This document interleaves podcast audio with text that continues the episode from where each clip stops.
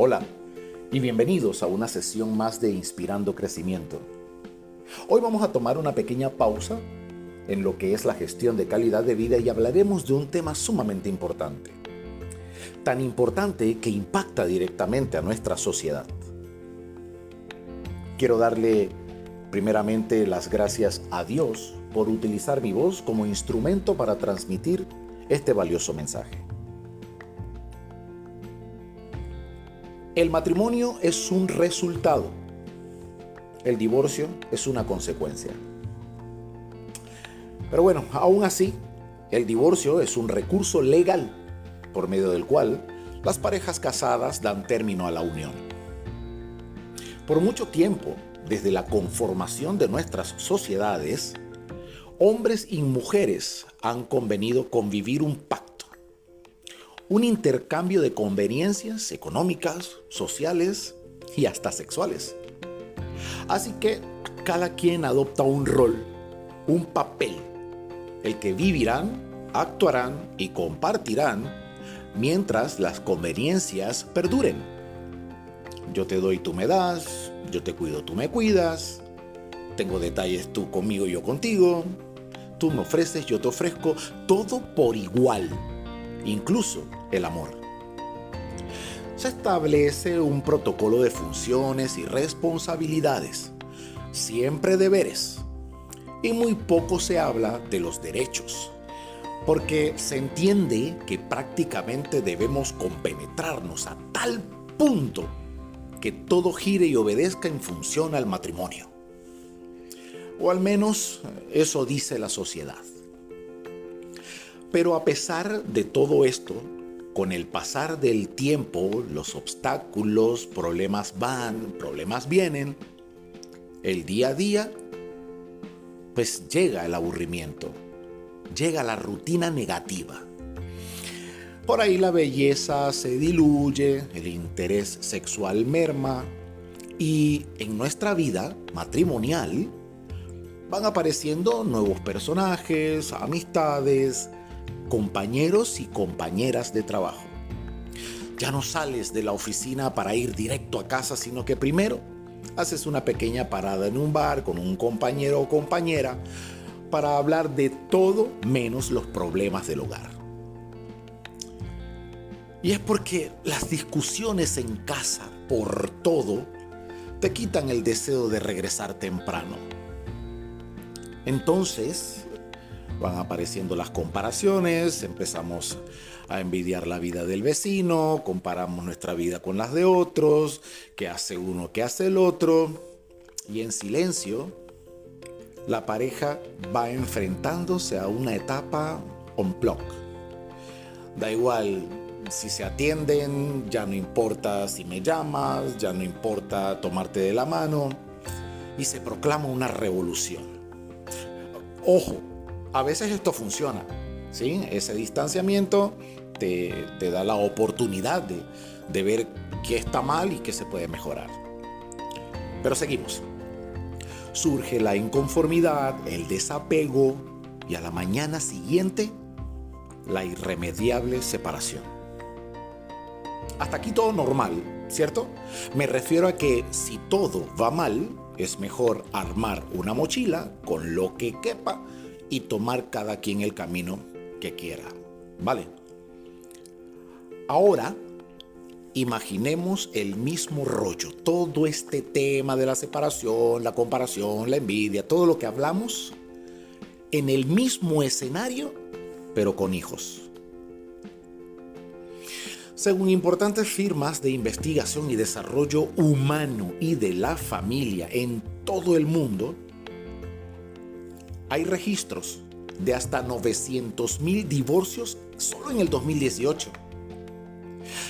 Esto quizás no sea una señal representativa para más de 7 mil millones de personas, pero hablemos en porcentajes, ¿sí? Convirtamos esto en algo más entendible. La tasa de divorcios ha aumentado un 78% en los últimos 10 años. Y en tres años versus 10 años atrás, el porcentaje de matrimonio ha bajado un 24%. Si entiendes un poquito de matemática, no hay que hacer muchos cálculos, pero definitivamente hay algo que no está favoreciendo al amor. Bien, seguimos. Dijimos que en esto del escenario presentáramos entonces ahora a los hijos. Previo a la separación, ¿sí? hay un tiempo, unas semanas antes, unos meses antes, hay, como una preparación. Viene, primero viene la etapa de la Guerra Fría, esa ley del hielo, y vamos utilizando a nuestros hijos de palomas mensajeras. ¿Les, parece bastante peculiar? ¿O lo han escuchado o lo han visto cerca de ustedes? Dile a tu mamá que la llaman, dile a tu papá que la comida está lista, dile a tu mamá esto, dile a tu mamá lo otro. Y los sometemos ¿sí? a esta encrucijada, a esta batalla constante en donde ellos tienen que ser testigos presenciales del deterioro, tanto de la comunicación como de la propia apatía de la pareja.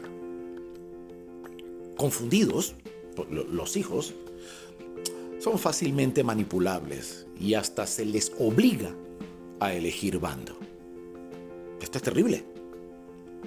Enfrentamos con alevosía a nuestros hijos en una batalla emocional horrible, cruel, en donde ellos son protagonistas de la enemistad y destrucción de los dos seres más importantes en su vida, los seres que juntos prometieron que los iban a cuidar y amar, a educar y todo lo demás.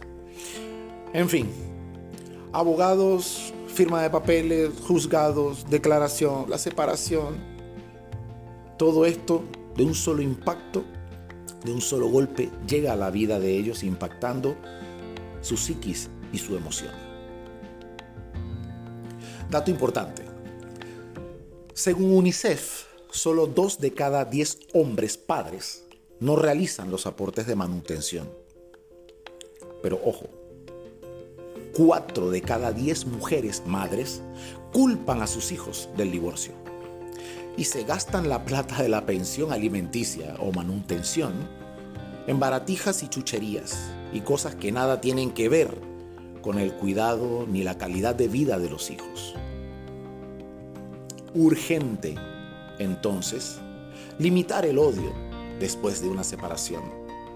El peor daño se lo hacemos nosotros a nuestros hijos y a ver cuando alguien saca del corazón una ley que estudie el tema de la patria potestad por Dios. Porque las leyes de hoy en día en todos nuestros países son obsoletas y solo obedecen a intereses mezquinos de políticos que no le quieren poner el cascabel al gato para no perder poder, votos y electorado. Te estamos perdiendo sociedad y no estamos luchando por rescatarte. Este tema del odio que inculcamos a nuestros hijos en el momento de la separación es terrible, sobre todo para ellos.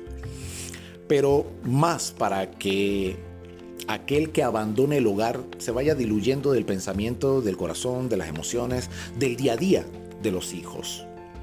Hoy en día hay hijos adultos ¿sí? productos de divorcios o que vivieron el divorcio de sus padres, que hoy en día no le hablan o no comparten con alguno de los dos, sea madre o padre. Recuerden, el cuarto mandamiento dice que debemos honrar a padre y a madre.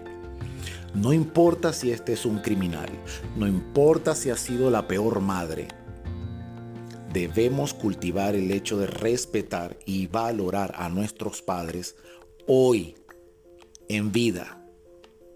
Después, después ya es tarde. Gracias por compartir este tiempo conmigo. Espero poder tener mensajes que te ayuden a tener más adelante una mejor calidad de vida, una mejor visión de futuro.